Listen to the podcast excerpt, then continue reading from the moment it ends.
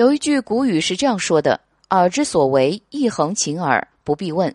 吾平时而起之，今日为太子也。”这是明太祖朱元璋衣锦还乡后对刻薄的家乡地主刘德说的一句很有名的话，意思是你当初的所作所为也是人之常情，我不再追究。不过，在我贫穷的时候，你能否想到我朱元璋一个放牛娃，今日能成为大明朝赫赫的天子呢？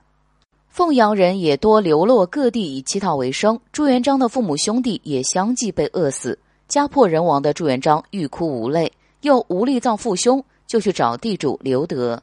这个刘德是个为富不仁的货，对佃农只知道压榨。有一次，朱元璋气不过刘德的势力和剥削，就和徐达、汤和商量，把给刘德的一只小牛杀了吃。最后，哥仨自然被刘德暴打了一顿。幸好刘德的哥哥刘继祖连起孝心，施舍自家田地一角，给两兄弟安葬父母。两兄弟含泪将父母兄弟遗体挖个坑埋了，遂各奔东西，自求多福。朱元璋当了皇帝后，每每想起此惨景，也是扼腕叹息不已。这次御驾归乡，刘德听到宣诏，起初吓了个半死。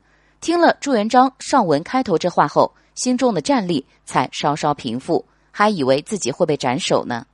洪武十一年，太祖朱元璋封刘德之兄刘继祖为议会侯，子孙世袭罔替侯爵，顺便也赐给刘德农田三十顷，免徭役十年。